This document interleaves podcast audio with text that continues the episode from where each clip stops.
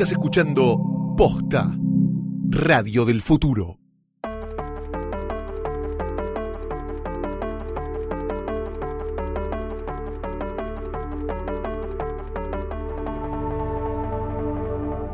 Bastardos, enanos, huargos o muertitos de cualquier tipo y color que puedan andar dando vueltas por el mundo conocido, bienvenidos a un nuevo episodio de Jodor, Jodor, Jodor. Mi nombre es Fiorella Sargenti. Yo soy Luciano Banchero y en este capítulo vamos a volver a ver la primera mitad de la tercera temporada. Estamos hablando de los capítulos 1 al 5 de la temporada 3. Ellos son Balardo Jairis, Dark Wings, Dark Worlds, Walk of Punishment, and Now His Watch is Ended y Ay, Kissed no. by Fire. Ay, Me encanta, este es mi momento favorito del programa cuando digo los nombres. Sí, sí, sí. Lo sí. puedo decir tipo Aspen, Te iba a como decir. tocado por, por el fuego, besado por el fuego. Te iba a decir, esto hay que hacerlo como si fueran temas de Aspen. El camino del castigo. Ya en la tercera temporada. ¿Sabes qué me pasa con estos ¿Qué? capítulos? Que solo puedo pensar en la Red Wedding. Solo puedo pensar Sí, en se cómo, viene, se viene, se viene, se viene, se viene, se viene, se viene. cómo se va construyendo lentamente la debacle y cómo ellos mismos, los Stark, son los artífices de su propia destrucción. Esto Sí. queda más claro cuando estás volviendo a ver los capítulos. ¿Y cómo estamos volviendo a ver los capítulos, Flor? Ay, ¿sabes cómo? Gracias a Cablevisión Flow, que es la mejor manera de ponerte al día antes de ver la temporada final. Sí, dije final No. de Game of Thrones. Si ya sos cliente de HBO Premium, tenés todas las temporadas completas de Game of Thrones listas para verlas por primera vez o volver a verlas cuando vos quieras. Estamos hablando de las siete temporadas que están hasta el momento. Las puedes ver ahí en Flow si tenés HBO Premium. Pero si no sos cliente de HBO Premium, con apenas tener Cablevisión Flow, podés disfrutar sin cargo de las dos primeras temporadas de Game of Thrones. Las que acabamos de dejar atrás hasta el 13 de abril, un día antes del estreno de la nueva temporada. Así que métete eh, ya. Si no tenés idea lo que es Cablevisión Flow, yo miro en las llamas el fuego a lo Melisandre y te cuento Ah, que es un servicio de Cablevisión que te permite ver desde cualquier dispositivo la tele en vivo. Además, todos los contenidos on demand de Flow también están disponibles en el canal 1 de Cablevisión HD. Y si todavía no tenés Cablevisión Flow, te cuento cómo hacerlo. Si sos cliente de Cablevisión HD, descarga la aplicación sin cargo. Vas a la tiendita, buscas Flow y te lo bajás. Es gratis. Tenés la posibilidad de usar la aplicación de Flow gratis si tenés Cablevisión clásico o digital. Puedes disfrutar de un mes de prueba sin cargo. Gracias, gracias, gracias Cablevisión Flow por acompañarnos en esta temporada de Jodor, Jodor, Jodor. No hubo muchísimas noticias esta semana. No, es que ya se, la- se, se quemaron todas en, la- en la- la semana anterior, Sí. entonces ahora ya son algunas giladitas. Hubo mucha actividad igual en Free Folk, la parte salvaje de Reddit relacionada con eh, Game of Thrones, ahí donde cualquiera puede poner cualquier cosa, spoilers y lo que sea. Cuando decimos cualquier cosa, ¿nos referimos a mentiras también o suele ser una fuente más o menos confiable de información Depende spoilerífica? depende del usuario. Es como que ya los usuarios se van haciendo un nombre y algunos que tiran demasiada info que después no se cumple van perdiendo credibilidad. Entonces algunos sí tienen eh, eh, ma- manejan mejor data. Ahora ya está lleno, cuando falta tan poco, menos de un mes, Ah. está lleno de supuestas eh, tramas completas, de episodios y demás. Así que eh, ojo porque alguien puede querer hacerse el capo y acercarse y decirles como vos sabés cómo termina Game of Thrones porque Sí. yo ya sé cómo termina Game of Thrones. Sí, sí, sí. No, así que no hay noticias con respecto al universo de Game of Thrones. Sí, eh, hay una de último momento cuando estamos grabando esto que tiene que ver con la precuela. ¿eh? La precuela de Game of Thrones todavía eh, sin nombre. Ya sabíamos que iba a estar Naomi Watts. Sabemos que va a estar un tal Josh Whitehouse que eh, me enteré que es uno de unos, de unos eh, afiches de, de un perfume eh, que hay eh, por la ciudad. eh, Así ¿En que lo tenemos visto. Sí, sí, sí. Pero sí, mira, sí. Es una que empieza con Mister. Era al revés, porque ellos Mm. actúan en Game of Thrones y después hacen publicidades de, viste, como Johnny Danny. Sí. Pero no. No, no, es- no. Ok. Ahora es exactamente al revés, se suma Miranda Richardson ¿eh? A la precuela de GOT. Es todo lo que sabemos. Obvio, no hay eh, novedades sobre A favor quién igual, va a ser. ella maneja muy bien eh, la, la- la oscuridad y cuestiones intensas y demás, así que le tengo fe. Maneja muy bien la oscuridad, La Miranda. Richardson. Así que con esta ausencia, con esta sequía total de noticias, estamos preparadísimos para hablar de esta pequeña saga de episodios 1 al 5 de la tercera temporada de Game of Thrones, que creo que tiene algunos de los momentos más icónicos de, de la serie, ¿no? Empezando por uno de los mejores momentos de Dani. Eh, creo que estos son los últimos momentos en los que yo la quise a Dani, porque después se empieza como una espiral sí. cuesta abajo en el que, bueno, si escucharon las primeras temporadas de Hodor, en que, las que comentamos las temporadas 5 en adelante, era como, de, ¡oh! Dios mío, Bueno, ¿por qué? En estos episodios aparece la frase nudo merinés. El nudo, el nudo- lo dicen. Sí, lo dicen. Lo la- dicen. una de las chicas que está con Podrick eh, que puede hacer el nudo merinés y vos decís, ay, no, lo que se viene, lo que se viene. Pero tiene acá un gran eh, momento, creo que es acá una de sus mejores jugadas estratégicas, hasta el momento seguro, Sí. que es la de hacerse la que no habla Alto Valirio. Sí. y de golpe, ascas, tracatakis, Ahora, es, eh, o ella es muy genia, Sí. o los demás son muy boludos, porque a nadie se le ocurrió chequear. A ver si... Es como cuando vas al chino. Claro. ¿No? Como, ¿qué Sí. pasa si yo sé chino y el dueño del supermercado me está bardeando? Alguien debe ir al supermercado. No, lo que sí sé es de gente que los chinos pensaron que sabía chino y le hablaron en chino No. y no. Sí, eso le pasó a una. Ni hao. No. No, como, No. no, perdón, solo no, no, perdón, no. Pero eh, no, para mí igual está bien. Y me gusta porque em, eh, acá ya empezamos a ver claramente Sí. las decisiones de John y Danny que los diferencian del resto y los ponen en un eh, nivel de liderazgo distinto porque el si bien el liderazgo de, de Dani ella tenía toda esta era Targaryen nació sabiendo que era princesa heredera qué sé yo no era era como la Harry de la corona británica ahora. Ella creció sabiendo que no le iba a tocar a ella no no tenía chances. Entonces los dos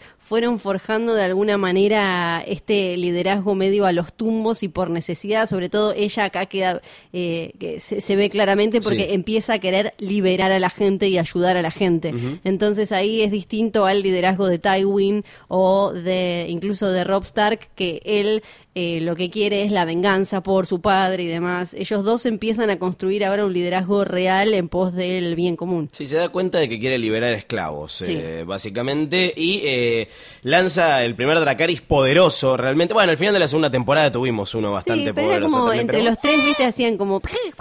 Acá es tipo, creo que es donde nace el meme de Dracaris, ese meme también donde a Dani le caen los lentes de Deal With It, ¿no? Sí. Eh, que creo que es como rankea muy alto entre los mejores momentos de, de Dani, que suma aliados muy importantes también, suma a los Unsullied, a los Inmaculados, Sí. al amigo Colagusano y a eh, Missandei, que es uno de mis personajes así terciarios que, que mejor me caen de Sí. la serie. No sé Oh. si favorito, pero me cae muy bien. Otro de los personajes que en los libros obviamente es mucho más chico, tiene como 10, 12 años o algo Sí. y no podría hacer un montón de cosas ¿Puedo hace decir que acá no tiene 12 años? Sospecho que no. ¿Cuántos años tiene Dani en la serie? Dani tenía 14, una cosa así, acuérdate, todos son como muy Sí, pequeños. Claro, claro. Son mucho más no se habla de la edad, pero sabemos que son Sí. chiquititos. Sí, sí, sí, sí. También es el momento en el que Drogon pela chapa, porque hasta ahora lo habíamos visto que él era el primero que entendía cómo quemarse como la carnecita y cosas así, pero ahora queda claramente como el, el más poderoso porque es el que Dani elige para llevar a esto.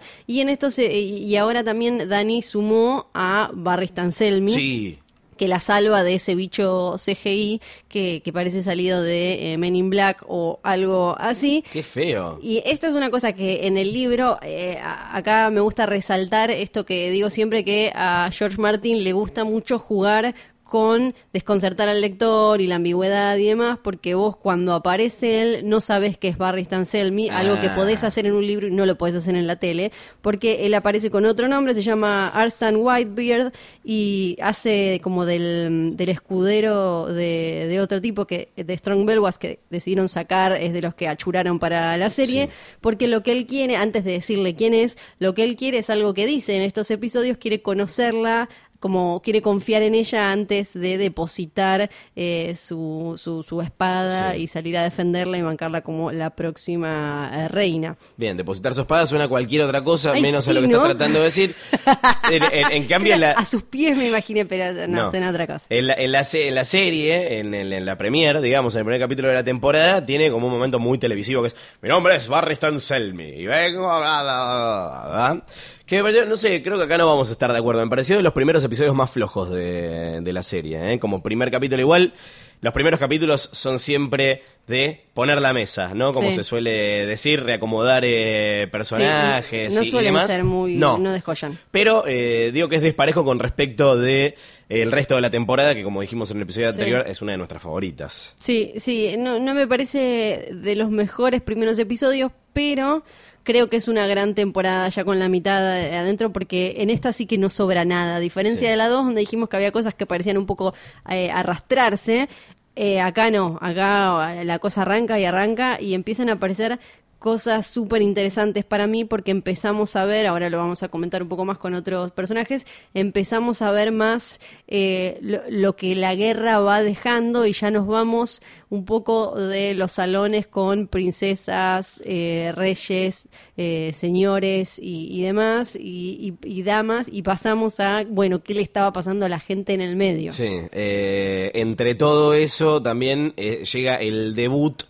de el nuevo Jamie Lannister, ¿no? Acá es un antes y un después para, para Jamie cuando le corta la mano este personaje eh, de los Bolton llamado Locke. ¿Cómo es en los libros esto? ¿Cómo está manejado en los libros? Esto es bastante distinto, eh, sí, obvio, él está con Brienne dando vueltas por ahí, pero acá hay que empezar a meterse con, para mí es de lo más interesante esto que decía de como la gente rota que empieza a aparecer y esta cosa sin ley que termina sucediendo cuando todos los, todos los reyes están en, en guerra, que después lo vemos eh, mucho más en las temporadas que se vienen, obviamente es eh, y, y tenemos toda esta trama quizás un poco más complicada de que viene de la primera temporada de qué hacía eh, Gregor Clegane la montaña eh, a quién respondía por qué estaba bardeando. Si se acuerdan en la primera temporada van y le dicen a Ned cuando era a mano che hay un tipo muy muy gigante haciendo un montón de bardo en esta zona con, con su gente, ¿qué, ¿qué vas a hacer? Y él manda un grupo, en ese grupo estaba Ber Beric Dondarrion Sí. y eh, Toros of Mir, a enfrentarlo. Supuestamente lo que pasaba ahí era que eh, Tywin Lannister había mandado a la montaña a generar bardo ahí, esperando que quizás Ned Stark fuera o pa- para poder agarrarlo y em, terminar arreglando, eh, ver- a ver cómo podía liberar a Tyrion, que en ese momento lo tenía Kat. O sea, era un plan de Tywin que la montaña estuviera haciendo bardo por ahí. Esto tiene que ver con lo que vamos a eh, a hablar también en un ratito. Y ahí aparece otro grupo que en, en un momento estaba en los libros manejado por la montaña, que son los Brave Companions, la compañía Audaz, que no aparece con. No. ese nombre De hecho, la de esa montaña es como manera. que lo nombran todo el tiempo y no aparece nunca. No, no aparece- Capaz que porque lo estaban recasteando, porque cuando vuelve a aparecer es otro actor. Sí, sí, exacto. El loco que levanta pesas de 500 kilos. Sí, que tiene una esposa minúscula. Sí, sí, ese. Bueno, eh, entonces acá lo simplifican porque era mucho más complicado. estoy tenías, eh, tenías este grupo que era manejado por la montaña, que después la montaña se va, la montaña respondía a Tywin Lannister y los chabones se terminan pasando con a Ruth Bolton y después Ruth Bolton se pasa a los Lannister, o sea que es un bardo, lo arreglaron, lo simplificaron y dijeron, bueno, adiós Brave Companions, ponemos un grupo más o menos parecido, el que, eh, el que los lideraba en ese momento cuando lo agarran a Jamie y a Brian era Vargo Hout, un, eh, un, un chabón que vendría a ser como el lock de, de que tenemos en la serie Sí. y en realidad el que le corta la mano eh, para Ruth Bolton es eh, otro miembro de ese mismo equipo, de ese mismo grupo, de ese mismo equipo, ¿saben? Como Yeah. salían a la cancha, era, era un Dotraki que me parece que aportaba algo interesante que es que no vemos Dotrakis, pero puede ser que la tele fuera confuso porque uno tiene que hacer todo más sencillo y si veíamos un Dotraki vamos a pensar que, podía tener algo que ver, pero acá no, era como un Dothraki perdido que estaba con los Brave Companions, que él es quien le corta la mano a eh, para generar eh, una cosa eh, entre Rus y Tywin, porque en realidad era de Rus Bolton. Y eh, van cantando esta simpática canción que es The Bear and the Maiden Fair, ¿no? El oso y la doncella, que al comienzo de ese, de ese capítulo se, se escucha en su versión original, interpretada por, eh, por los eh, el- por el equipo, justamente Sí. como decía recién, y al final en versión rockera por The Steady, que me acuerdo que en ese momento todos estaban como, ¿qué onda el tema con el que termina? Y no quedaba del todo claro que era el mismo tema en dos versiones, como pasó eh, en el episodio Blackwater de la temporada anterior con... Sí. No, sí, con The Reigns of Castamere y The. National. Sí, eh, la canción está buenísima, para mí la versión está buenísima. Sí. Es un, eh, viene de los libros, es una canción medio tipo tono, medio en joda, así como que te cuenta una historia de un oso que eh, creo que iba a una feria y eh, rescata a una doncella que estaba esperando ser rescatada por un caballero. Y esto tiene que ver también después con lo que va a pasar con Brienne y todo eso, pero supuestamente es como una canción muy, muy popular, muy conocida, así medio como chistonta. Es que es de, de alguna manera un foreshadowing porque hay un episodio en la segunda mitad de la, de la temporada, creo que es el 7 o el 8, que se llama The Bear and the Maiden Fair. Claro que sí. Bien, y eh, gran, gran momento de, de Jamie ya en plena Sí. transformación con eh, su monólogo, su, su historia de eh, ¿Por qué hizo lo que hizo? por qué es el Kingslayer. Sí, Mi nombre es Jamie. Sí, sí, que es el, el todo. No estuvo nominado por esa actuación. No. Los del Emmy le dijeron, vemos tu actuación, nos pasamos por el culo tu actuación. Sí. Lo nominaron después el año pasado, pero eh, por eso no. Y me parece que, es- bueno, creo que lo, ya lo dijimos, que el arco de Jamie es Sí.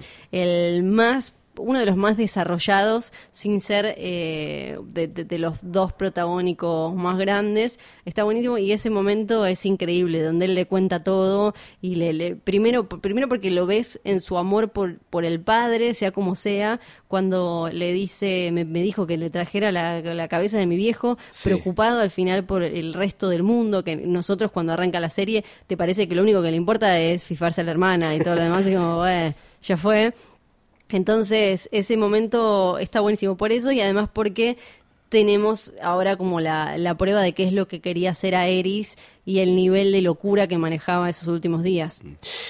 Hablamos de los nuevos personajes que se suman a la serie. Eh, le damos la bienvenida a la señora Mirta Legrand, brillando siempre, Lady Olena, Tyrell. ¿eh? Qué hermoso. Arranca con un diálogo increíble y no para de tirar líneas geniales. Es maravilloso, eh, realmente todo, todo, toda la presencia de, de- de- de ella bendice eh, los próximos episodios y las próximas temporadas de God con unos Tyrell que empiezan a cobrar más protagonismo en, en- en la historia. Eh, me- no me acordaba que estos son los episodios en los que Marjorie empieza a introducir el, per- el peronismo en Sí. King's Landing. Sí, con sus descamisados, que le dice, podés tocar un negro y está todo bien, le dice a Joffrey. Después te lavas bien la mano y no pasa nada.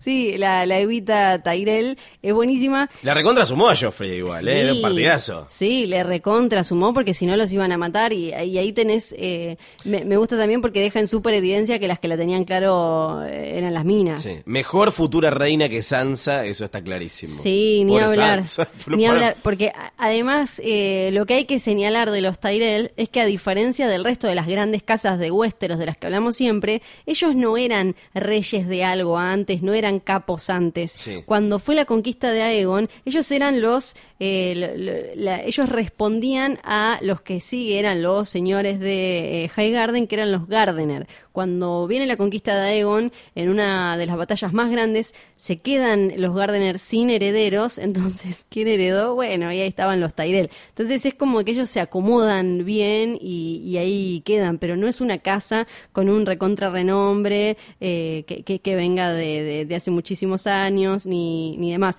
Algo que hay también que señalar es que en los libros hay dos hermanos y que a Sansa no la quieren casar con Loras, la quieren casar con Willas Tyrell y hay otro también Garland que no aparece porque mejor simplificar. Sí. Ah, porque a esta altura en realidad en los libros eh, eh, Loras no se puede casar porque era de la, de la Kingsguard. Ah, ah, ah. O sea que la casan con otro. O también algo que quiero señalar es que el, todo el lugar ese en el que vive tomando el té Olena Tyrell es en Dubrovnik y yo estuve y tengo fotos. ¿Tomaste el té? No, estaba sola. Estaba sola porque había habido tanto viento el día anterior que se habían. Es un jardín botánico que hay increíble con no sé qué cantidad de flores y plantas. queso, queso, Sí. pedía Flor, queso, el Y queso me lo traes cuando yo quiera. Me causa gracia porque después cuando está con Tyrion le pide higos porque le ayudan a ir al baño. Y es tipo como, pero por todo el queso que comiste, abuela. Dejé de comer queso. Otro nuevo personaje eh, que desencadena creo la, la, la peor historia, el peor arco de eh, toda la serie por lo, lo estirado y lo innecesario y lo cíclico también, ¿no? Ahora vamos a ver, es eh, la tortura de Theon, el señor Ramsay Bolton, todavía no presentado como tal, si bien hace unos episodios Ruth Bolton habló de mi bastardo, Mi bastardo. acá ya lo, lo vemos a Ramsay que eh, empieza con juego psicológico y crueldad contra Theon Greyjoy, eh, haciendo, ha- haciendo sufrir a Theon, pero también a nosotros, haciéndole dar literal, eh, literalmente una vuelta en 180, 360 grados, no 180, literalmente es una vuelta en 360 grados, lo hace volver al Sí. mismo lugar que entiendo cómo funciona en la cabeza de Theon, la desesperación y demás, pero tipo, a nosotros no nos aporta absolutamente nada, es como la nada misma. No, pero Por suerte en el próximo, en los próximos episodios le cortan la chota. Pero lo que hace es, ahora en este rewatch, lo que vemos es todo el tiempo la cosa de eh, Tywin Lannister escribiendo y mandando cartas, Sí. mandando cuervos, ¿no? Sí. Mandando para todos lados. Y por otro lado, lo, lo vemos a Ruth Bolton recibiendo todo el tiempo también y mandando como que es el, el que está ahí encargado. Ahora, bueno, ya lo tenemos además instalado en Harrenhal. Y está el manejo de la, informa- de la información que usan, que después lo terminas entendiendo con su hijo Ramsey, Sí. que le dicen a Rob y a Kat, no sabemos dónde está Theon, eh, tus hijos puede que... mm, Puede que no los encontramos a eh, Bran y Rickon, tampoco los están buscando mucho, y ahí te das cuenta que ah, en realidad Rus lo había mandado a Ramsay y a vos banca ahí Sí. a ver qué pasa, le cambiaron un poco la historia como había sucedido a, a Rob, y ahí ya Rus Bolton estaba desde Harrenhal arreglando todo lo que iba a ser la, la Red Mm. Wedding. Entonces, para mí tiene sentido que Ramsay esté como tan pelotudeando y torturando a Theon y qué sé yo, porque ya estaban en realidad tejiendo lo que se venía. Es un poco insólito ver un personaje tan chiquito, tan eh, menor como se lo presenta en estos capítulos, la chapa que termina teniendo al punto que... Bueno, la semana pasada elegiste la batalla, estoy viendo la taza en la que estás tomando el té, perdón, ahora te vamos a sacar tan, una foto. Flor tiene la mejor taza Stark del universo y me acabo de dar cuenta. Eh, la, la- la chapa que cobra al punto que la batalla de los bastardos es una de las, de, la- de las mejores, de los mejores momentos Sí. de la serie y Ramsey termina, eh, spoilers supongo, Sí. eh, matando a toda su familia y quedándose como el, el- el- el- el capo de Winterfell. Sí, sí, sí, claro. Lo, El capo del norte. Lo que hace, lo que hace todo esto es mostrártelo como un demente total, que además está como hasta ahí medio al pedo haciendo esto. Algo que no aparece en los libros, En los libros. es la declaración de Theon de mi verdadero padre murió en King's Landing porque le cortaron la cabeza. Opa. Él sí dice que él siempre quiso ser un Stark y lo de la admiración, pero también siempre recuerda que Ned Stark es el que fue a saquear eh, las Iron Islands y se lo llevó de ahí, qué sé yo. Pero me parece que en la tele tiene mucho más sentido que, que ese sea el viaje de Theon y ese momento de como la cagué. La cagué y la recontra remil cagué, está buenísimo. Eh, hablando de los desprendimientos de los Stark, mientras Bran y compañía siguen su camino, se encuentran con otros dos personajes nuevos que son eh, los descendientes Reed, los pequeños Jojen y Mira, que recordemos rápidamente quiénes son los Reed. Son los hijos, bueno, de Howland Reed. Howland Reed es ese señor que en el futuro mm, vamos a ver en un flashback. En el pasado, Sí, entonces. peleando en una temporada futura, vamos a ver en un flashback cómo pelea junto a Ned Stark eh, contra los hombres de Raegar Targaryen para ir a rescatar a Lyanna Stark. O sea, en realidad, en los libros es la única persona que está con vida, eh, Howland Reed, que eh, vio a Ned Stark llevándose al pequeño bebé John eh, de ahí, del lecho de muerte de su hermana. Estos son los dos hijos. Eh, Jojen tiene esta cosa de la vista verde, o sea, sueños proféticos Sí. que están relacionados con los Children of the Forest, es como toda una cosa como muy, muy, muy de la zona y mágica que tiene que ver como con los antiguos dioses y, y demás. Eh, los antiguos sabios eran los verdevidentes. Él tiene un sueño en el que ve un, ve algo así como un lobo encadenado y el cuervo de tres ojos y no sé, y el padre le dice andate, andate a Winterfell, andate a buscar a, a este pibe, a Bran Stark, y ahí aparece Jojen, que es bastante odioso al principio, Sí. porque la hermana es la que eh, la, la que tiene que andar ahí como trompeándose y demás, y el otro es el que llega haciéndose el capo como The Raven is you, y todas esas como anda, tipo, no, no comer puchero. En la serie también está vivo Howland, Howland Reed, ¿no? La serie sí, pero no nunca pareció No va- ok. No, la última vez, bueno, sí, la ul- ni siquiera... Raro ese cabo suelto, ¿no? Sí, sí, quedó, nunca le dieron mucha bola. Pasa que en la serie tienen a otras formas de hacer que sepamos qué, qué es lo que pasó en la Tower of Joy y demás. Eh, alto foreshadowing tira también, no sé si es Joshen o es Bran, que lo está viendo, que le dice, vos sos el cuervo de tres ojos. Sí, le dice Joshen en el coso, le dice, vos sos. Ajá. Eh, hablando de personajes que van a tener importancia en el futuro, yo me había olvidado completamente que la primera vez que vemos a Kyburn es en Harrenhal. Sí, ahí eh, semi ¿Cómo te llamas? Kyburn. no, era Kyburn. Así como todo. Bueno, él, él en, en los libros, él está con los Brave Companions, tiene que ver con todo ese grupo. Sabemos que. El equipo, equipo, ¿no? Sí, Es un grupo, el es un equipo, el equipo. equipo, el equipo de villanos. Y sabemos que le quitaron su cadena porque él, en vez de andar achurando a los muertos para tratar de entender la vida, gustaba de achurar a los vivos para tratar de entender la muerte. Pero ahí necesitaban eh, alguien que supiera, entonces lo ponen a laburar y después, bueno, ya sabemos cómo terminó todo. Lo loco es que quien, quien deja Harrenhal eh, con todos esos muertos, eh, lo- los prisioneros norteños y demás, son los la, la- la gente Lannister, el brazo armado de los Lannister, o sea, la montaña, a quien él después convierte en un zombie cuida Cersei. Sí, todo tiene que ver con todo. Exactamente. ¿En los libros también es él el que lo hace? En los libros es el, no, en los libros es, es, Es un distinto. misterio Él no se todavía, cruza ¿no? con, él no se cruza con Rob, Sí. eh, él sí está, pero todos estos detalles. No, lo de Kyburn convirtiendo a la montaña Sí, sí, en- sí, es, eh, él es el que está haciendo cositas con los muertos. Después eh, hay personajes que no son tan nuevos, pero entre tanto personaje tal vez te olvidaste de que ya habían aparecido, como Beric Dondarrion y eh, la Hermandad sin estandartes. Seguimos en dije las, bien. Sí, muy bien. Seguimos en las, par- las cosas que a mí más me gustan, tienen que ver con esto que Amo. decíamos antes. En realidad, a Don Darrion y a Toros los manda Ned para que eh, defiendan al pueblo, para que ataquen y paren con estos Lannister eh, de, de la montaña que estaban haciendo bardo. Obviamente que en el medio se muere Ned, se muere Robert, se muere Los vemos en la primera temporada. Parece vemos. Beric Dondarrion es otro actor. Es otro. Eso no ayuda. No, no, no, no. Sí, sí, claro, eh, Ned lo, lo manda y cuando ellos quedan ahí, ya estaban defendiendo un rey que no existía y demás, terminan decidiendo proteger a el pueblo, la gente común y empiezan a generar esta hermandad en la que en realidad hay un montón de hombres Stark porque cuando los manda Ned los manda con parte de, de- de los norteños que él tenía. Entonces por eso en los libros en realidad Arya no la reconoce de Hound, la reconoce uno de los norteños que está ahí porque eso tiene sentido. Igual después, como dicen en la, en la serie, se les va sumando gente de diferentes, que antes eran de diferentes casas y... eh, en- de- después de la Red Wedding, algo que quizás en la serie no, bueno, sí queda claro, pasa que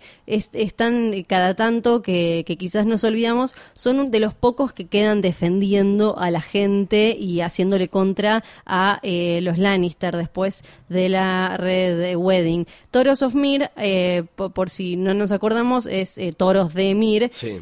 Él es un como si fuera una Melisandre, o sea, responde a Rolor, por Es eso un se le ven- Melisandro. es un Melisandro, por eso tiene la ropa como roja, toda crota, porque en realidad lo mandaron a él cuando Pasa que como no se queda en bolas, nadie se acuerda. no, cuando Robert Baratheon recién estaba eh, armando su rebelión, lo mandan para alejarlo de la fe de los siete y acercarlo a, a- al Lord of the Light, pero no sale mal, eh, pero se queda ahí dando vueltas y se hace como amigote de Robert, pero le gustaba mucho Chup y cualquiera, entonces termina siendo el borracho que vemos ahora en vez de terminar a- convirtiendo a, a Robert en, no sé, a Sora High renacido. Eh, ¿Melisandre tiene el eh, poder de revivir a la gente? Claro. Pregunto por las dudas, pues yo no la vi la serie. No, la sé, viste, no claro. sé. Sí, sí, sí. Bueno, acá está buenísimo cómo te tiran eso, como no, eh, Don Darrion vino como cinco veces y bla, bla. Sí, porque está puesto de una manera muy casual. Sí. Che, acaban de revivir a uno. ¿Esto Sí. no será importante en el futuro? Cuando mueran todos. Y después le dice como, no, como cinco veces volvió él. ¿Cómo te moriste? Y él empieza como, ay, morí así, morí así. bla, bla, bla, bla". Eh, hablando de gente que a veces olvidamos que existen, eh, este comienzo de temporada nos trae la muerte de Papá Tolly, el señor Hoster Tolly, el papá de Catelyn. Nos hace preguntarnos qué onda los Tolly, ¿no? ¿Cómo juegan en, en todo esto? Yo lo único que puedo decir es que Edmure Tolly tiene un parecido notable con Paulo Vilouta. Siempre hace de personajes chotos, pobre hombre. Es en, en Outlander. Ah, no, yo de- no lo tengo, eh, Yo a Paulo. Voy a buscar. En Outlander hace del tipo que nadie quiere Sí. para la para la protagonista. Ah, no, lo retengo. en es. Roma hace Ah, en Roma. de eh, Bruto. sí, es como ¿por Literalmente hace de bruto. Pobre, pobre chabón. Bueno, son bastante aburridos igual los. Sí, no, es como me. Sí, no tienen mucha gracia. El más eh, piola, el más pillo es el Blackfish, Sí. el pez negro, Brendan Tully, eh, que es el hermano del señor muerto, o sea, el tío de Kat y de Edmure. Y El que sí sabe tirar una flecha. Buen gag. Sí, Me gustó. exactamente. Que en, sí, en realidad en los libros eh, te ponen que no es que el otro lo hizo solo por Siome, pero en la, en la serie claramente te lo quieren poner como un tarado. En los libros es medio un tarado, pero ahí te dicen que estaba tan acongojado y que en realidad su hermano, el Blackfish, también. Que el Blackfish mm, te- le decían así porque cuando el hermano le dijo, bueno, ahora vos te vas a tener que casar con esta mina, porque esto es así, así tenemos que hacer alianzas, viste que lo- los, los nobles se tenían que casar así, le dijo, no, yo no me caso ni en pedo. Entonces el hermano le dijo, ah, sos la oveja negra. Y él le dijo, no, soy la trucha negra. Entonces, en vez de... ¿La trucha? Claro, porque ellos tienen la, la trucha. Ah, es una truchita. Claro, es una truchita. Qué patagónico de su parte. ¿Viste? es una truchita. Vos re serías Toli. Y yo, no. No, perdón, lo peor que te sí, no, porque aparte no son del norte, No, así no, que no quiero. Eh, se puso la trucha negra y si se fijan, la ropa que le vimos a Sansa, sobre todo en las fotos de la nueva temporada, es muy parecida a la del Blackfish. Es cierto, es verdad. Tiene una cosa toy. En todo lo de Riverrun, eh, una, una cosa que ahora en este rewatch me llamó la atención es cómo se nota que Kat queda como en un luto constante, es un alma en pena, es Lady Stoneheart antes de, que, de, de morir, porque en, en los libros ella, cuando le dicen lo de Winterfell, Sí. ella y Rob dan por muertos al toque ahí a, a Bran y a Rickon, pero en la serie les pareció que como ya venían de la muerte de Ned y que iba a ser como medio repetitivo y preferían contar que ellos tenían algo de esperanza, como la vemos a ella, hasta que se empieza eh, a, a romper cuando dice, me parece que no los voy a ver nunca más, Sí. no los encuentran, y ahí el Blackfish le dice, bueno, pero qué sé yo, y ella está como en un luto constante, me parece que es, eh, viéndolo ahora con toda la información encima, queda súper claro, y también eh, está buenísima su, em, su, su, su conversación con su nuera, sí, nuera, que es, ¿no? con la, la esposa de Rob, que cuando le dice todo eso de John, que no está en los libros, en los libros incluso es más eh, ruda de lo que es en la serie, pero es uno de esos momentos como el de Jamie que pintan al personaje. Es buenísima esa conversación en la que le cuenta que yo le pedí, le pedí, dije si vos salvas a este pibito, lo voy a querer como si fuera mi hijo y eh, no, no cumplí. No cumplí, no pude cumplir. Hay algo tremendo también en, en los libros, sobre todo teniendo en cuenta que por lo menos en la serie quedó confirmado lo de R más L, es que ella dice, no, no sé quién, no sé quién fue la madre, pero la debe haber amado mucho, la madre de John, porque nada que yo dijera podía hacer que lo mandara a otro lado. Claro, era obvio, la amaba mucho porque era la hermana. Es eh, súper tremendo eso. Y acá, una de las cosas que a mí menos me gustan, pero como, como historia en, en general, si le tengo que criticar algo, es el, la decisión de Rob es demasiado estúpida la de casarse. Está lleno, ahora habiendo leído Fire and Blood, está lleno de momentos en los que un rey o un príncipe que iba a ser rey o lo que fuera, si, si bien muchos hicieron estupideces y se casaron con la persona equivocada, algunos como lo guardaron hasta el momento en el que se pudiera saber, y va- pero que él se No, acá case se pasea. en el y medio se la de la lleva.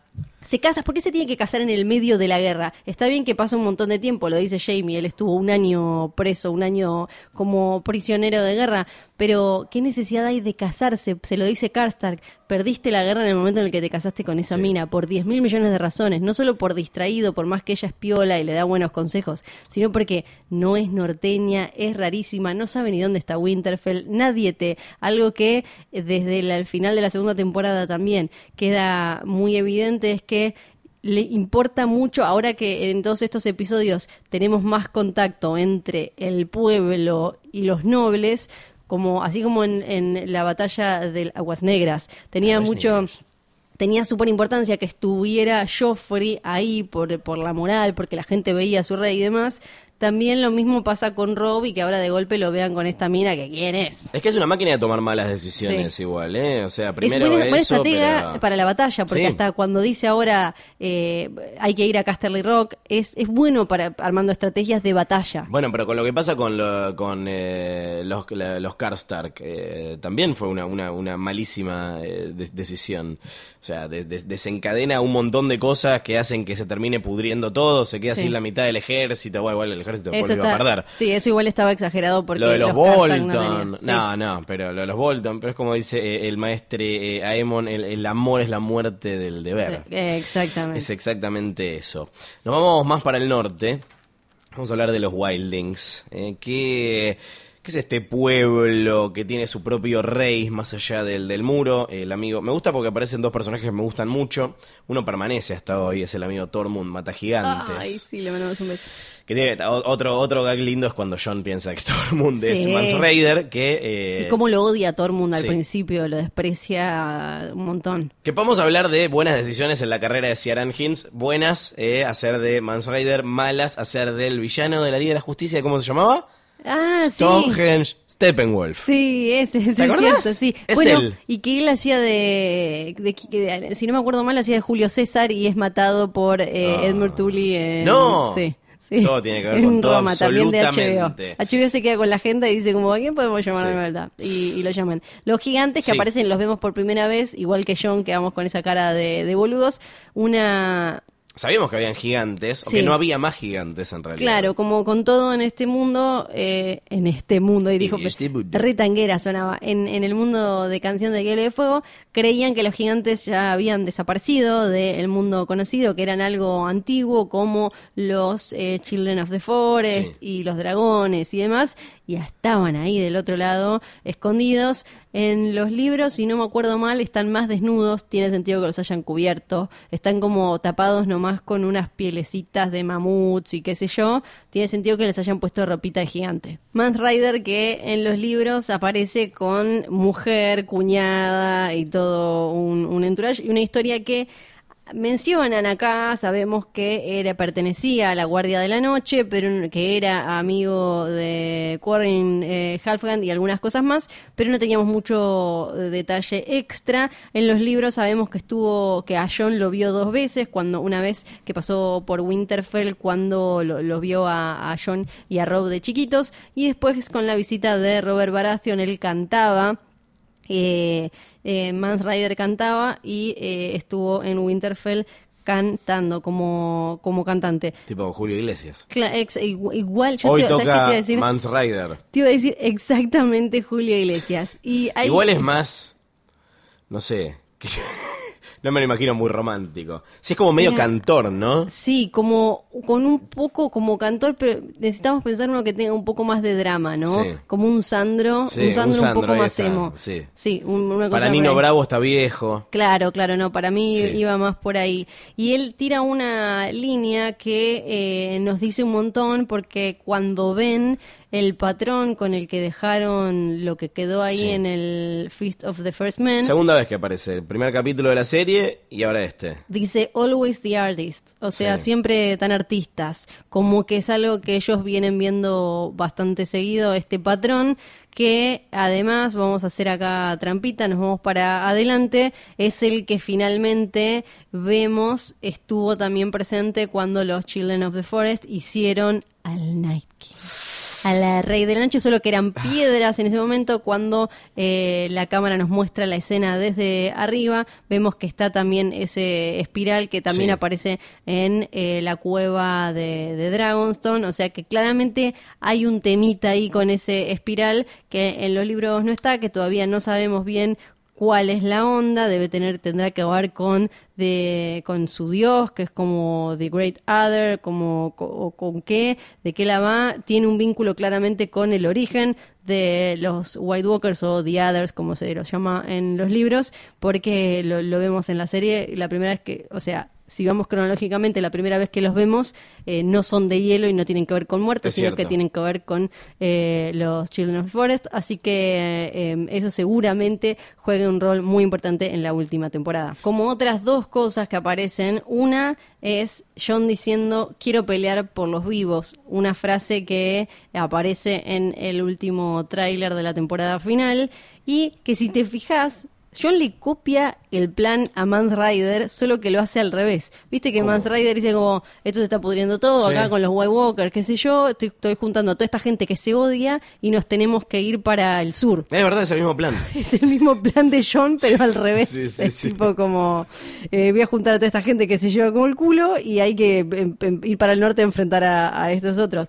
Pero de ahí, a- claramente ahí, eh, John aprende un montón de esto de de golpe aparece un enemigo común eh, tremendo y tenés que juntarte, pase lo que pase. ¿Quién te cae mejor, los Wildlings o la Night's Watch? Ay, Wildlings, porque está lleno de violadores. Lo otro, tío. violador, violador, violador. Claro, y aparte, muy- pero vos te das cuenta, después ¿no? Esto eh, tiene que ver, acá hay un paralelismo con la Iglesia Católica, claramente, porque en el otro Sí. te impiden ponerla, Claro. entonces van y violan. Es verdad. es No, lo mismo. En realidad no los castigan a los violadores. Y acá lo, lo- lo- lo dicen, es... Acá podemos coger tranquilamente, eh, querido Jon Snow, lo cual lo convierte en eh, una eh, oferta muy tentadora eh, para el querido Jon, que eh, también digamos que pierde su virginidad en este capítulo, ¿no? Sí. En este capítulo no, en estos capítulos. Y de golpe pela imaginación y termina como... Pela mucho más que imaginación. Sí, sí, esto lo leíste en la Cosmo para varones. No, esto lo inventé. Me pareció que quería darte un beso ahí abajo. Como, ah, mirá, lo repillo, John. Y ella, lo que no me, no me termina de convencer de la escena de la cueva es que ella de golpe es demasiado cursi. O sea, ella pasa como de ruda, Sí. muerte, destrucción, qué sé yo, a como quedémonos acá para siempre. Ay, no, yo le creo. Digo, pero, sí, yo no, le yo- creo. yo No le tenía nadie con quien ser así. Yo, yo igual le creo, sí, sí, le creo, le creo, le creo. Y algo para eh, poner como en una notita ahí especial sobre esta temporada que Sí. ahora nos quedan los últimos cinco capítulos, es que es la temporada récord en la que Game of Thrones llegó a tener cuatro equipos trabajando de manera simultánea Sí. zarpado. Cuatro equipos, todos eh, filmando de manera simultánea la serie en diferentes países. Que esto no, no se repitió, tenían tres, pero acá en esta tuvieron cuatro. Y ahora tienen uno. Oh. Eh, yo tengo varios notita especial. Me gustó mucho lo que había quedado pendiente de la temporada anterior, que es la historia de la castración de Varys, que tiene un remate espectacular con el hechicero Es metido en el coso. Me, me parece que pinta a Varys como mucho más badass de lo que ya venía haciendo. Que, Eh, sí. primero, eh, que nos queda súper claro, él vuelve a insistir con esto de que él piensa en la gente, en su charla con Olena, a diferencia de Littlefinger, que él, con tal de ser el rey de las cenizas, es capaz de quemar todo, no le importa eh, nada, y, y esto de que es mucho más listo porque es capaz de esperar un montón. En los libros esto cambia, se lo cuenta antes, él en realidad nunca terminó secuestrando al viejo que se lo hizo, menciona que nació en Liz, de ahí esa, te- esa teoría de que puede llegar a ser un Targaryen que Sí. comentamos en uno de los primeros capítulos de esta temporada. Y también en esa misma charla con Tyrion hablan sobre la otra vez que en los libros eh, Melisandre mató a alguien con un bebé sombra, que fue a Penrose, el que estaba eh, cuidando Storm's End, que esto no pasa en, en, los, en la serie. Lo que sí vemos es que ella le dice a Stannis, no te da para hacerme otro pibe de sombra, deja de hacerte el Estás- guacho polenta. Estás viejo. Estás todo mirarte, estás todo Dale, viejo uno pajero. dale Eso, otro. realidad- y al final termina diciendo, en realidad solo te quiero dar murra. Vaya, eres hombre asqueroso. No, ahora me, me voy a ir a coger a tu sobrino. Sí. Eh, hablando de coger, el mito de Podrick Payne comienza en este, en este capítulo con esas cosas que les hizo a las chicas que son indescriptibles, ¿no? Como Sí. dice acá. ¿En los libros está un poco más descrito o, no, o directamente no, está? no sucede Es eso. un chiste de la serie. Sí, es un chiste de la serie, no le pagan con eh, una terapia sexual ni nada. Eso no aparece.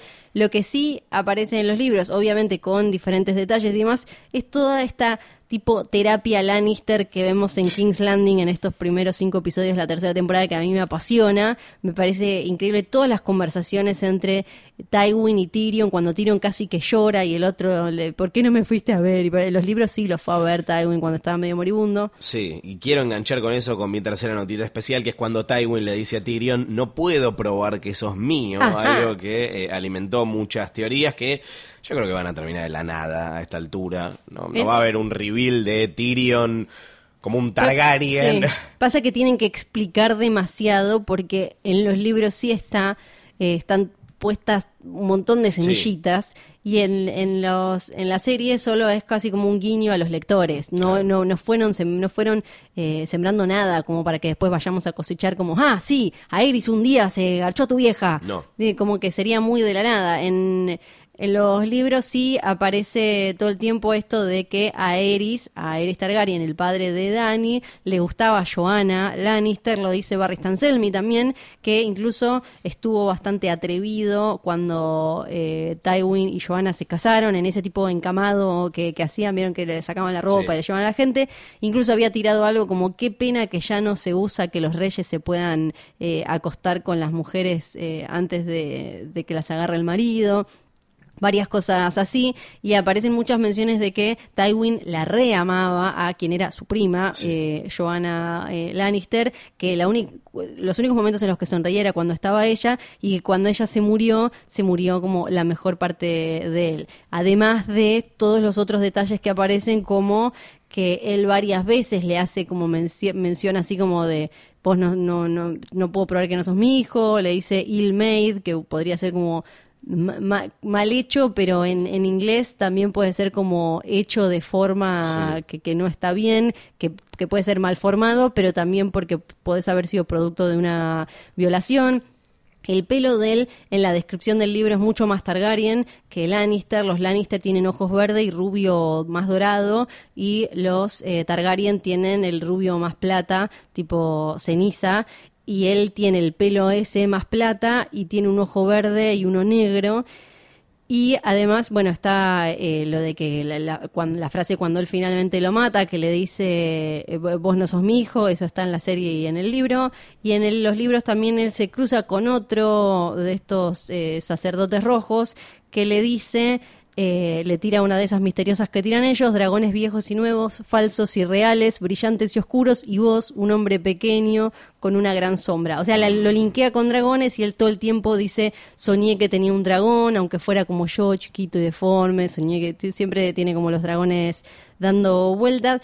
Y en, toda esta terapia Lannister de estos episodios que me fascinan. Amo terapia Lannister. Sí, es buenísimo cuando Tywin le dice hacerse y vos, el problema es que vos te crees más lista de lo que sos, todos van como a Tywin esperando aprobación y ellos como, volá, tipo, barrajá, y eh, es, eso me, encanta. Y también lo ves a Tyrion que él trata de acercarse al hermano, de formar parte de la familia todo el tiempo, eh, como de, che, unámonos, protejámonos y, y lo, lo echan. Es muy buena la escena de la reunión del consejo con ese esa pelea de ese Game of Sillas. Es, ese es buenísimo. Game of Sillas. Sí, es increíble. Si le pusiéramos nombre a estos capítulos sería ese. Eh, bien, momento de despedirnos, ¿no? De, eh, no del episodio todavía, sino de las queridas personas que hemos eh, perdido en esta tanda de capítulos, capítulos 1 al 5 de la tercera temporada. Adiós a Hoster Tully, lo conocimos muy poco, literalmente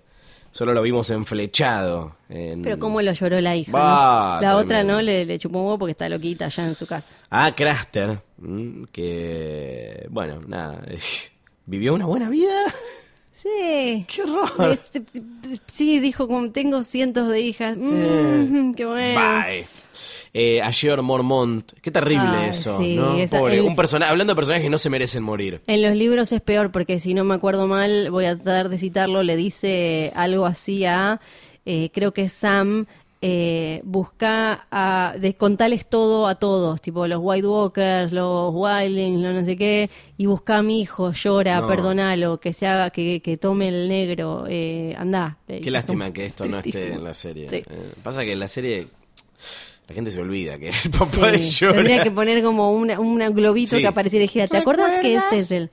eh, a Krasnis, eh, el, el- el amo de los esclavos, eh, víctima de ese maravilloso y memeable Dracaris, a Martin y Willem Lannister, de todos los Lannister que pueden morir, murieron estos dos pibitos que no le hacían mal Y a es que nadie. después tenía que volver, eh, Martin tenía que volver con la cara de Tomen. Y, eh, Sí. y eh, eh, por consecuencia a Richard Karstark. Sí, pobrecito, esa cara de viejo borracho, pero hablaba con la verdad. Y con la muerte más corta en la historia de la serie, Beric Dondarrion. Sí, sí, dos segundos. Ya Sí. estaba tomando mate de nuevo en la cueva ahí con el otro borracho. ¿Quiénes ganaron y quiénes perdieron esta primera mitad de la temporada? Yo tengo mis tres ganadores y mis tres perdedores. ¿Quién ganó? Ganó Dani, Esta no la tengo. Dani. ganó Ygritte, No la anoté, pero me gusta. porque no te digo John, porque en realidad la que le había echado el ojo era Ygritte. Sí. Em, ganó, y déjame pensar. Para mí, Marjorie Tyrell Eh, sí, Ganó. Sí, sí, tal cual, ganó, ganó. ganó, ganó. Aparte, en ese juego que tiene con Cersei, ganó. Ya, ya Eh, tiene, la tiene reclara con la abuela de que la están Sí. por casar con un monstruo del horror. Tywin gana, siempre gana. Sí, Tywin siempre. Lo vamos a ver más claramente en, en la próxima mitad, ¿no? Pero hay cosas que ya están en juego eh, ahí. ¿Quién es tu perdedor? Mi gran perdedor, eh, Robstar, que es demasiado obvio, pero es... Absolutamente. Ese para mí es el que más Sí, pierde. sí, sí, no deja de perder. En estos capítulos se, des- se empieza a deshacer todo lo que construyó en la segunda temporada. Sí, Ta- eh, Tyrion se acomoda un poco. Creo que Jamie Lannister parece que Sí. pierde, pero en realidad empieza a ganar Es verdad, porque mira. es cuando empieza su camino de verdad, cuando pierde la mano. Así que no lo podría poner como perdedor. Y tengo que decir Sansa porque durante cuánto medio capítulo flasheó alegría y felicidad y ahora la están por casar con uh, no. Sí.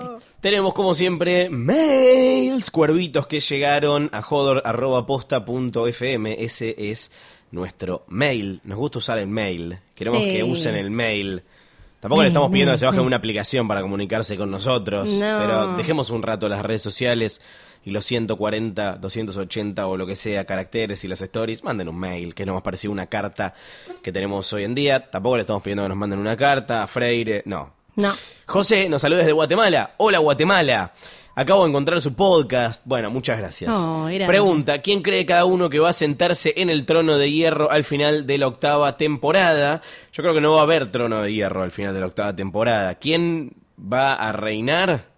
Para mí tampoco va a haber trono, tiene sentido que todo esto, como dijo Dani, que la rueda se rompa Sí. y que literalmente como algo simbólico el trono desaparezca. Ese Sí. trono que hizo Aegon ahora va a ser algo totalmente distinto y otro vínculo es con las casas Sí. que queden y las familias que queden. Yo creo que van a tratar de instalar cierto tipo de democracia. Mira lo que te tiro, se acaba la monarquía, me da la impresión. Mira, ¿quién era el peronista? Pablo Clegain, ¿qué tal? Sí. Clegain Bowl. Dice, no, te- no va a tener canción, dibujito, rima ni nada, que me pueda hacer ganar prueba igual. No hace falta mandar un No, gimmick. chicos. Yo creo que esto también, al mismo tiempo que eh, alienta a la gente a ser Sí. creativa, desalienta a los que mandan mails nor- normales, entre comillas, no dejen de mandarlo. No, los vamos a leer además. Dice que eh, entre lo- la pregunta de la dupla favorita, eh, se queda con una que no fue tan mainstream y es Cersei y Ky- Qyburn. Para empezar, esta pareja le dio salida al degenerado de Paisel y eso ya le suma mil puntos, pero más allá de eso, es buenísimo como ella le banca todos los caprichos a él. Lo deja experimentar con The Mountain muerto, con la cabeza del enano que le traen, con el fueguito valirio y demás, como cuando ibas a quedarte en la casa de tu abuela y te dejaba comer chatarra y saltar en la cama grande. Por su parte, Qyburn la banca de verdad al punto de ir a visitarla cuando estuvo presa, cosa que el Salamín de Tomen no hizo. Pues, Tomen nunca hizo nada. En fin, sin dilatar más este mail, me despido. Saludos, Pablo Clegain. Gracias, Pablo. En el Clegain Bowl yo voto por vos. Sí, claro. Un saludo también para Nidia, que nos acaba de descubrir, pero Ah, esta vez pobre. desde México, desde Mexicali. Qué belleza. Y dice, Amo pregunta si tenemos Facebook o Twitter. Tenemos eh, Twitter, Sí. arroba posta. Arroba Posta FM, que es el nombre de la casa productora de este maravilloso podcast, entre otros que los invitamos a que escuchen. Claro que Por ejemplo, Hoy Tras Noche es otro podcast de Flor, en Ah, el sí. que eh, habla de cine Sí. y no de S-E-R-I-E-S. Eso No, está prohibido. también tenemos uno de Star Wars, se llama Es una trampa y sacaban todos los chivos para. Josefina dice, eh, para mí la mejor dupla es la de Sansa y Arya porque llegan al alma. Empezaron como dos hermanitas que prácticamente se odiaban, crecieron por separado y tuvieron que enfrentarse solas a cosas tan terribles. Pasa que el arco de Sansa y Arya en la última temporada me Sí, me desagrada es- eh, muchísimo. sí, esa, esa pelea. El final está escrita. bien, pero cuando se encontraron creo que todos y todas creíamos que Littlefinger las iba a poder engañar, pero en el momento en el que Sansa le dice How do you respond to these charges, Lord Baelish? Ahí perdí la cabeza, pudieron vencer al villano más villano y creepy de todos los villanos. Es verdad, es el villano Sí, número sí, uno sí. probablemente. Además demostraron que ese odio infantil, infantil que tenían se convirtió en respeto y admiración mutua. En mi opinión demostraron que son las mejores Stark porque no solo son honorables, sino que también son inteligentes. Su lealtad es hacia su familia, su pueblo y con sus duras historias pudieron aprender a ser astutas, un poco ambiciosas y ya no se dejan engrupir. Ahora una duda. ¿Piensan que el final podría ser la abolición de la monarquía? Mirá, Sí, no lo había leído. justo. No lo había leído. ¿Podría haber una revolución estilo francesa o del pro- proletariado? Nah, pero en serio, ¿creen que es posible que nadie se quede con el trono de hierro?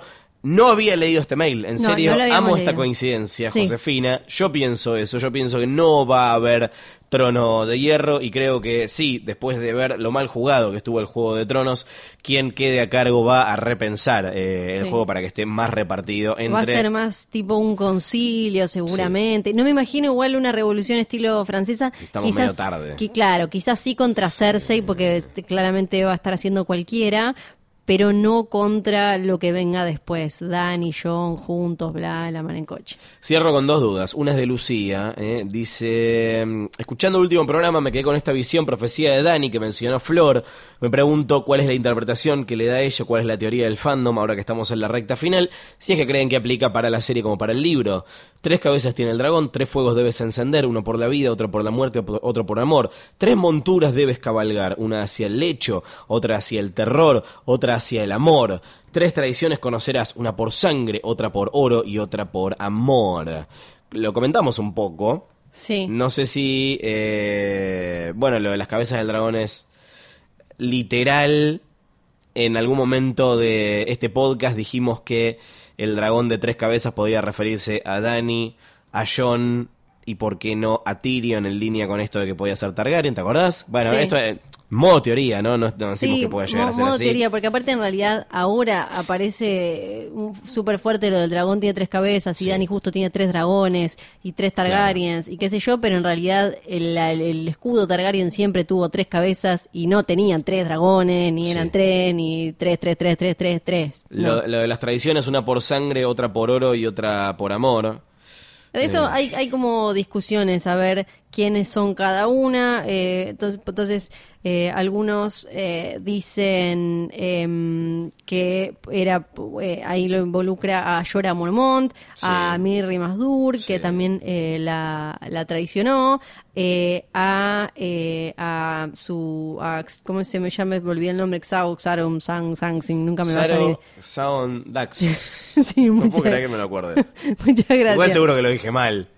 Muchas gracias. Entonces, por ejemplo, lo de los eh, tres fuegos que vas a tener que prender, uno para la vida, podemos decir que es la, la pira que de la que salieron sus dragones, la de la de Drogo, que a la vez mató a Mirimas eh, Dur. Eh, una por amor, también fue esa misma, ese mismo fuego el que hizo que Khal Drogo pudiera pasar, pudiera finalmente morir, porque Sí. había quedado como en ese trance del horror. Eh, después eh, le, dicen que tiene como que montar eh, que tres monturas, una como para generar terror, podemos decir que es Drogon, Sí. una para el amor, podríamos decir que es Caldrogo, una para la, la cama, podríamos decir después que es eh, Dario, por ejemplo, y eh, o Jon. Eh, no, pero él sería el amor, él sería el amor. Ah, y las amor, traiciones pu- pueden ser Miri Masdur, eh, eh, Jorah Mormont y eh, la... Es que la de Jorah Mormont al principio... También recordemos que esto es del libro y no está en la serie. No está en la serie. Así que pase lo que pase, aplica para el libro, Sí, los sí, libros. Sí, sí, sí. Eh, y finalmente Camila dice, hi gente, son el motor que me da fuerza para seguir.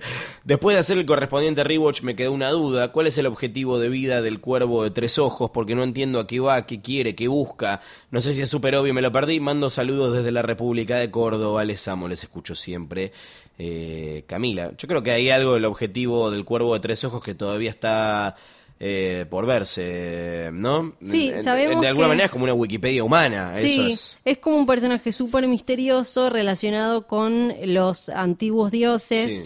Viene, viene también con todo el combo de los hijos del bosque eh, y con lo de los, el los combo. sueños verdes. Quiere agrandar su combo con otro hijo del bosque. Es el, el- supuestamente es el último verde evidente, como un mega ultra capo. No sabemos mucho más. Sabemos que, eh, que bueno, esto de que ahora es Bran, que tiene que haber uno, pero es eh, sigue siendo un misterio en, en todos lados. Es parte como de la gracia y para mí de todo lo que vamos a terminar aprendiendo en esta última temporada relacionado con la parte más eh, eh, mística y sobrenatural de los eh, de, de los White Walkers, de los hijos del bosque, cómo se vincula todo y bla bla bla, incluso eh, nuestro amigo Rolor y bla bla.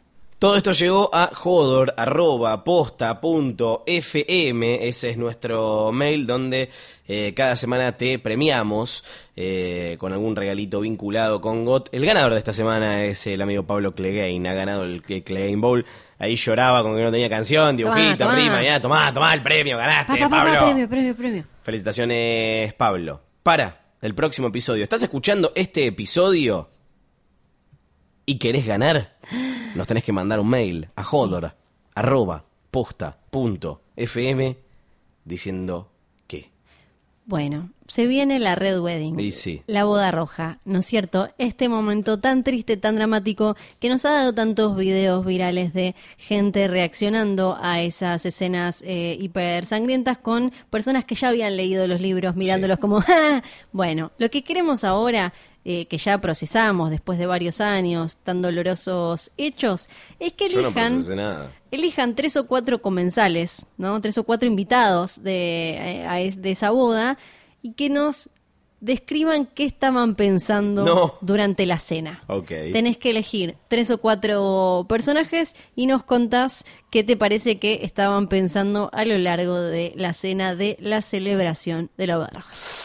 ¿Qué estaban pensando los comensales? Esto nos lo mandás en forma de mail a jodor, arroba, posta, punto, fm. Esta semana se van a tener que esmerar porque tenemos un premio muy especial. Sí, los amigos de Very Difficult tienen nuevas, nuevos diseños hermosísimos relacionados con todo el fantabuloso mundo de Canción de Hielo y Fuego. Se van a poder ganar ¿Qué? un buzo, ¿De un qué? buzo No. con un diseño nuevo que dice I drink and I know things. No, excelente. O, o The Night is Dark and Full of Terrors. Ustedes pueden elegir entre cualquiera de los dos. Eh. Vayan a ver todos los diseños fabulosos que tienen en veridifficult.com.ar sin las vocales, arroba veridifficult sin las vocales y tienen un montón de diseños hermosos exclusivos.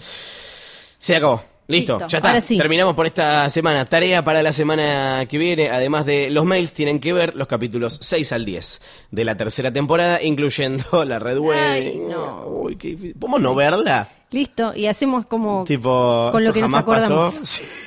O directamente la evitamos y Ay, hacemos como que siguen mío. vivos. No, no se puede. Gracias a Cablevisión Flow por acompañarnos en cada episodio. Gracias a Exosound por proveernos con los maravillosos equipos con los que grabamos. Los pueden encontrar en arroba Exosound en las redes sociales. Búsquenlos en Instagram arroba Exosound porque es audio porn. Y bueno, nada, ya me llegó la invitación para la boda, así que no nos queda más que despedirnos. Hasta el próximo capítulo. Valar Morgulis, Flor. Valar los. Nos reencontramos en el próximo capítulo de Jodor. Jodor. Eh.